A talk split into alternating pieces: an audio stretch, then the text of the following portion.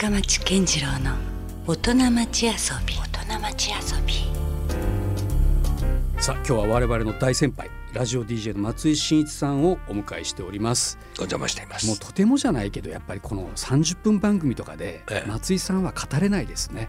もう今でも相当はしょってはしょってうん。前半戦かなりね、ええ。お伺いしてますけれども KBC は結局でも定年まで詰められたんですよね。いや途中から脱落しました。あえ54歳の時に、、はい。わゆるまああの出向ってやつですよね。あ今度北九州に新しく FM 局ができるので、はい。そっちに行ってくれんかとあ。いうことで。それがクロス FM の立ち上げ。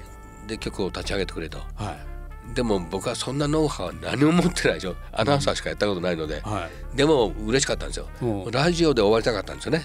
自分のその社会人生活を、はいでその時はちょうどもう僕のニュースキャスターとかっていう仕事も全部終わってほぼ1個だけナレーションの仕事ぐらいしかなかったので、うん。このあとまだ定年まで5年もあるけどどうしようかなと思ったら、うん。そういう話が来たんでこれもすごいラッキーでしたね。まあ今思うとやっぱその54歳ってまだまだねやれる年ですもんね。うん。うん。でそこからまあもう本当こわごわと何も知らないのにいろいろまあ一からゼロからですよね立ち上げて。局を立ち上げるっていうことに携わってらっしゃったんですかそれがやっぱりすごいいい経経験しましたね。まあいろいろ失敗も多かったですけど、うん。うん。でも勝手が違うとはいえまあ、ね、少なくともその DJ としてはずっとラジオ業界をそう、まあねただクロスの間の十数年は、うん。まあ、僕はまああのほぼ喋ってなくて、はい、あその時は村方しか、えただねあの隠れて隠れたわけじゃないけど、深夜にうん。昔の音楽仲間集めて、はい。まあ、収録でうん。で1時間ぐらいの番組はね56年やってたんですよ。うん。だけど当時のその社長がはい「松井さんあなたはね編成の責任者なんだからね、うんその自ら喋っちゃダメですよ もっとちゃんと編成の責任者としての仕事をなさい」って、うんでもそれはちゃんとやってるんですよ。いやですよね。だけど、そういうのがなんかいや気に入らなかったんでしょうね。うんなんですかねそれもだね。じゃあやめたってね、まあ、やめたんですけどね、うんだから全く僕は喋ってない期間が5年ぐらいありますかね。一応ブランクはあるんですね。喋ってないという意味では。そうそう。うん、えへえそうなんですね。えはでまあクロスが立ち上がって私も忘れもしませんけどもその開局の時に私はその KBC で「どうも」っていうね深夜番組にはい関わることができて、い。えでそれでまあその数年後でしたけどもあのこういうラジオ局ができるから、あのそこから番組をやろうみたいな。えあれはですね実は僕はまあ思いついてあ松井さん発案なんですかでどうもを中継すれば一気に知名度が広がるからうん。これをやりたいって言ってはい、KBC の誰かに相談したんですよ。それ知らんやったですね僕。そしたらね一周されましてえ？そんなものはできないと。うんテレビとかラジオなのに金がかかるんだよと。あああそっか。でもまあこういうのご祝儀として一つやってくれないかみたいなことをやったけどい一切それはあのノーで、う。んまあ、金額具体的に言うと数百万のお金払いました、えー、そうなんですか、え全然そんな私知る由もなく、はい。うん。えででもねうん。あの頃はまだメールとかそういうパソコンの時代じゃなかったんですけど、はい。ファックスがものすごい数やっぱり来ましたもんね。開局のそのテレビでやったおかげで。ああなるほど、はい。すごい数、あの時にですね、まあ、私が言うのもあれですけどそのドーム自体が確かにあのもう結構たくさんの人に見てもらってるような番組ではありましたからね、ええ。だから一気にだからそれはあのいい形でプロモーションには。ええそうなんですよなっねたんでしょうね。はい。いやー。それでもじゃあ松井さんの仕掛けが大成功じゃないですか？まあ成功したのかどうかですけど、はまだ開局したばっかりなんで、うん。お金があったんですね会社には。い、そうかそうか。ええ。うん。でまあそのクロス FM のじゃあそういういわゆるこう立ち上げからいわゆるこう編成的なお仕事は何年ぐらいされてらっしゃったんですか？10年だから50開局したのが1993年なので、はい僕はもう55歳になってたからはい。で、えー、65までいましたから10年いましたね。そうです。あということはそこで定年を迎えられたあそう途中で60歳の定年 KBC で定年なんですけど、はい。そこでや辞めさせられなかったんです。あだからもう役員として。そう役員待遇みたいな感じで、はい。他の一緒にやってきたメンバーいわゆるあの役員としてやってきた人たちも誰も辞めなかったんで、うん。じゃあ俺も辞めなくていいんだなと思って、うん。で65ぐらい後で、うん。まあ、全員一斉に辞めざるを得ない事情も実はあったんですけどね、はい。ろいろ経営的に、なるほど。ものがあったんで、はい。そこでえー一旦弾いてあこれで俺もうおしまいかと思ったらうん。その残ったクロスのメンバーの一人が「はい松井さんしばらく番組でもやってみませんか?」って声かけてくれて「おーああまあ暇だからじゃあやらせてもらおうかな」って言って、うクロスで45年やりましたかね。あそのだから65歳から。会社は辞めたけれども、うん。DJ としてそうなんですよ。残って。ははい。おーでそれがまあ5年ぐらい経って70歳で、まあ、クロスからももうこれでそろそろ終わりにしましょうって言われて、うん。あこれで終わりだなと思ったら、うん。今度はラブの 昔のクロスの時のお全付き合い然終があったわらないじゃないですか。スタッフから今度はうちでやりませんか？みたいな、うん。それはねもう本当にもうすごい嬉しかったですね正直なところね。うん。まあそうですよね、うん。私も例えば自分のことと考えてですよ、は70歳でい、はい。そういうオファーが来るっていうのはそうですよ。ありえない嬉しいですよですよね。ね。うんないっすよ本当に。うん。で、まあ、やってみたらまあ僕の場合はその今の新しい音楽もまあ何となく聞いてはいるんですけど、うん。まあ、役目としたらねはい。多分その自分が実体験でいろいろやった70年代とか。いや松井さんご自身がもうアーカイブですもん、一つの中心の番組かなと思ったんですけど、うん。まあまあ必ずしもそうならなくて、うん。自分でもそうだったんですけどうん。やっぱり音楽がやっぱり時代を反映しなきゃつまんないと思ったんでね、まあ、今の時代を生きてる俺がその70年代のアーティストだけども今こうやって新曲を出したみたいなね。はい。そういう何らかのつながりがあるようなところで、えー番組をつないできた。比較的こう同世代でも頑張ってるようなアーティストとか、僕同級生がうん。ローリング・ストーンズとボブ・ディランとビーチボーイズなんですよ全然現役な人た同ちですよね。時にデビューしたんで62年に。そうか。そうなんですよ。じゃあ松井さんが全然 DJ やってても何の不思議でもないぐらいな でしょ？ことでもありますよね。彼らはねすごいじゃないでか。ますた超人ですもんねみんな。うん。あんなでかいスタジアムとかそうなんですよ。はい。決まったり、はね23時間のステージあるわけですもんね。えう。んそれからすればじゃあ松井さんが喋ってても、ね、そうですそうです。そそういうことなんですいやでそれでまあラブ FM でストリートノイズという番組がですね、ええ。まさに明日金曜日8時からえね2そうなんです時間の生放送、ええ。これはもう実は10周年をあもう迎えたんです超えてしまって超今えてるん12年目に入ってまして。う。んまあこれもまたびっくりですよね。いやすごい。まあ、番組やってと言われて、まあまあ1年とかね、うん。2年ぐらいやれたらば十分だなとまあ思って普通そう思いますよね。1年やれたらって思いますよたね。たまたまあのスポンサーになってくださってる2社の社長さんが、うん。いつまででも続けなさいみたいなの言ってくださって、うん。でそれに支えられてるんですよね。なるほど。でこれも偶然なんですけど、うん。そのうちの一社の社長さんが、ん。実は僕あの学生時代 KBC でバイトしてたんですよ。おというような、まあ、つながりがどっかでできてしまったりとかね、はいはい。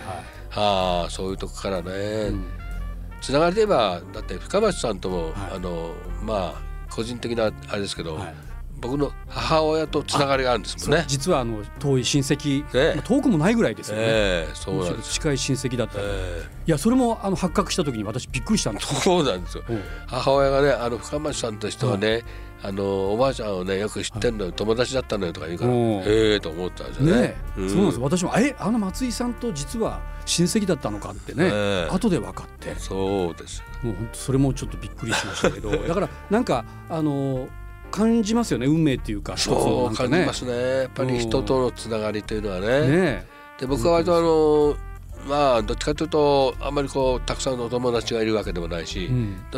あんまりつながりが多いタイプではないんですけど、うんでもそうやってつながっていくのが不思議ですよね。ですよね少ない仲間の中からね。私あのねもう光栄にも松井さんのご自宅にも招いていただいたことがそうでしたね。こだわりのあの手料理なんかもね いただいたりとか、ね、本当感動した覚えがありますよ、ええやっぱり松井さんの家にもレコードがたくさんありましたけどねうんやっぱりさすがこう歴史があるなみたいなこともねそこで感じたりもしたりしましたけどレコードは僕は実はその54歳っていうかもう KBC から出向で行くことになった時に、もう喋るのはもうしないだろうと思ってたんで、うん。そこで持ってたレコードを半分ぐらいごそっ一と全部処分したんですよね。されたっていう話もね、おっしゃってましたよね。まあ、手元に自分が割と聞くうん。1,000枚ぐらいあればいいかなぐらいのつもりでうん。うん。置いてたんで、えー今考えるとちょっと取ってくれかったなとありますよ。ね。だからねもう松井さん待ってくださいよですよ。ちょっと一回私ちょっとそれ見せてくださいよでしたよですね。もうなんとね残念だっていうか 僕が当時あまり聞かなかった特にブラック系のやつはね、全部処分してしまったんですよね。もうそれは欲しかったお金払ってでも欲しかったです 松井さん。えあ。ーいやいや失礼しましたそれは。いやいやでもね まあ本当そういうもう松井さんの中のなんて言うんでしょうね。こうもうもう松井さんご自身がもうそういう音楽の歴史をもうね持ってるというそんなイメージもあるんですよね。私自身もだってそうやってもう半世紀ぐらいお世話になってるわけですですから、よね。だって深町さんはもう何年ですか？もうもともとその音楽松井さんからすればひよこ同然ですよ。音楽家を志したんそうですね。ですね。はい、あのうん。もうずっとやっぱりその松井さんのラジオにまんまとうん。洗脳されまして、はあのもうやっぱり音楽いいなと。い。うところでずっとやっぱ憧れはあったんですね。もう子供の頃から。うん。でバンドを組んだのがやっぱちょっと中学生になってからなんですけど、はで高校大学とやっぱりずっとプロを目指して、ではい。周りでもそのプロになっていく人たちが福岡いっぱいいましたよね。あー私のちょい先輩ぐらいでもう明太ロックのね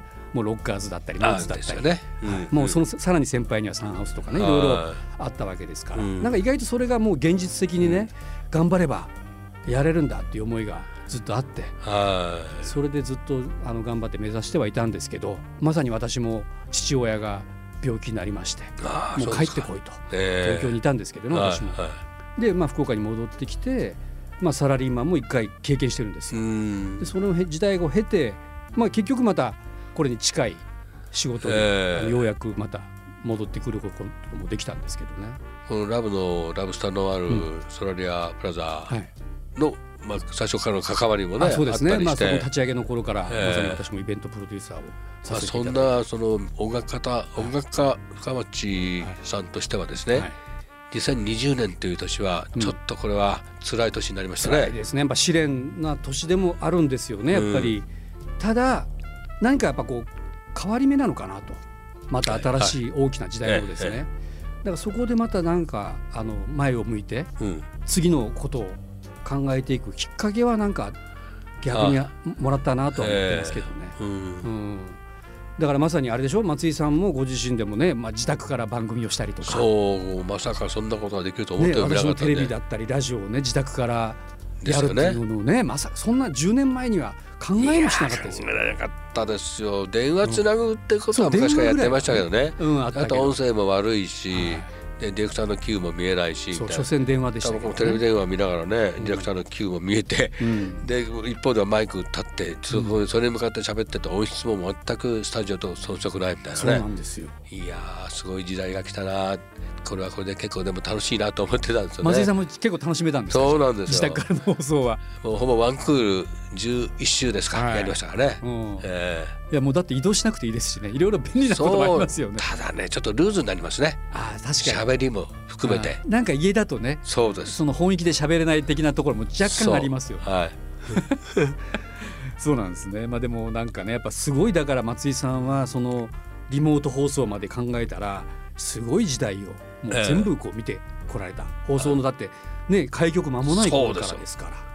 僕が KBC に入った時はラジオ開局10年目だったんですよね、はいまだうんテレビ開局3年目はいそしてまあ今日までってことで途中やっぱりカラーテレビのカラー化とかですよね。ずーっと経験してきましたからもねうだから黒柳黒柳徹子か松井茂一かそういうもうメディアのヒストリーうですよね。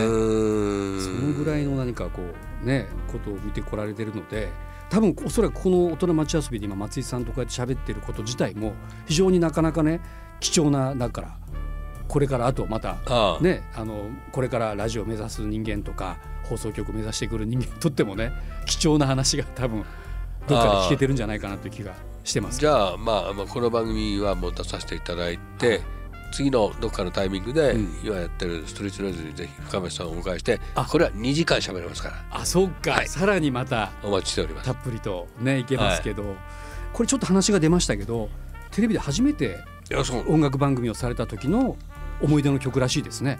台本があって、はい。オチが書いてあってそれは本当は全部暗記してなきゃいけないんですよね、うん。台本は本番中はまあ見ちゃいけないはいはずだったんですけど、一応まあ念のために横に置いといて。はい、もうテレビ初出演ですからね。もう上がってしまって何喋ってるか分からなくなってしまって、オチがつかずに「うん。えーっとえーっと」とか言いながら生放送ですよ。ちょっと待ってください。台本を拾ってそれを読んで、はい。じゃあ曲をご紹介しましょうとか言って。それ生放送ですか？生放送です。あだからもう収録だったらねやり直しは聞くけど、ちょっとみっともない結果になったんですけどね。その時の写真をしばらく僕は携帯のいわゆるまあ表紙みたいなところに使ってたりしたんですけど今は使ってないんですけどね、う。ん。あなんかそれ白黒写真見たことある松井さん。ありますか、うん、アイコンというか、あれそうだったんですか、なんかそれらしい格好してますけど実はもううん。上がりっぱなしでうん。中身はもうぐちゃぐちゃででも叱られはしなかったような気がするんですけどね。いわゆるこう初泣きと殺いうやつ泣きに近いやつですよね。なるほどね、ねうん、でその時にかかった曲というのがその「リトル・エヴァ」の「ザ・ロコモーション」なんで。あこれはもう後のもうエバーグリーンな、まあ、一曲でもありますよね。その頃はもうこの「リトル・エヴァ」がまあそんな、はい。そのどんな人か全く知らなくてね、うん、キャロル・キングのそのなんですか、まあ曲はね。こ子守をしてたみたいな。いやそうですだよねね知らなかったんですよね。全然プロの歌手でもなくてっていうそう話ですよね。はうん、もっともっとこう掘れば掘るほど松井さんから貴重な話がい、あるるあるもんですねいろいろね。ありますよ。まだまだちょっとまだ僕はね、こううまく聞き取れてないんじゃないかなというそんな反省もちょっと今して現役やってなければでもほとんど忘れてしまっているはずですよね。でもそれもなんかいいですよね。はい私もそうなんですよ、うん。意外と覚えてないです、そうですよもうね。あのまだまだ松井さんからすればもう本当に、うん。まああの赤子のようなキャリアですけどいえいえもう本当結構自分がやってきたことも意外と忘れてたりとかうん。しますよね、はだからまあこういう機会にせめてね松井さんにちょっと振り返っていただきながら。い。いや自分のなんかあの、ん。あれにもなりましたね。将来のためにも。こうやって一度ちゃんとこう整理しておくのは大事なことだなと思いましたね。はい、あの改めてね松井さんのことをまたご紹介させていただきますとこの「ラブ f m で毎週金曜日の8時から10時まで「ストリートノイズ」というね、はい。まあ、これまた松井さんの何かうんちくがちょっといろいろたっぷり詰まった、ね、そうですね。うんちくはですね、あまりこう語れるほどのものを持ってないので、まあ、いかにその曲を楽しく聴いてもらうかのためのもう裏話をどこかで探していきたいとか。いやでもその松井さんのすごいこうフラットなねああ。あの紹介の仕方が逆にうん、ああのなんていうんですか入っていきやすいあ。人も結構多いと思いますよ。うん。あまりこういきなりそこでね、ええ。もうガンガン専門的なことで来られてもなんかねいやもうちょっと私ついていけませんとかわかんないってなりそうなんですけど、僕はまあやろうと思ってもそれできないので別の形の切り口でと思ってやってるんですけどいやね。それがねもう本当60年にわたるキャリアで一貫されているのがねすごいなと改めて思っている番組の一つです。はい、ということでじゃあ松井さん引き続きですね。ええ、来週もあそうですか。この番組。のゲストであありがとうございます。お迎えしたいと思いますので。来週は節目でしょ？そうですよ。来週はですねああれいいこと言ってくださいました。なんと300回目300回おめでとうございます。ありがとうございますもう松井さんのストリートノイズからするとまだまだねあの本当家庭ですけども俺はまもなく600回だよ。もう全然違うもんレベルが倍じゃないですか。いやいやもうそんなねあのリスペクトあるたっぷりの松井さんを来週もじゃあお,、ま、お招きしたいと思いますのでよろしくお願いします。よろしくお願いします。はいということで松井真一さんでしたどうもありがとうございましたありが。とうございました。Love FM Podcast. ラブ f m のホームページではポッドキャストを配信中スマートフォンやオーディオプレイヤーを使えばいつでもどこでもラブ f m が楽しめますラブ FM.co.jp にアクセスしてくださいね Love FM Podcast.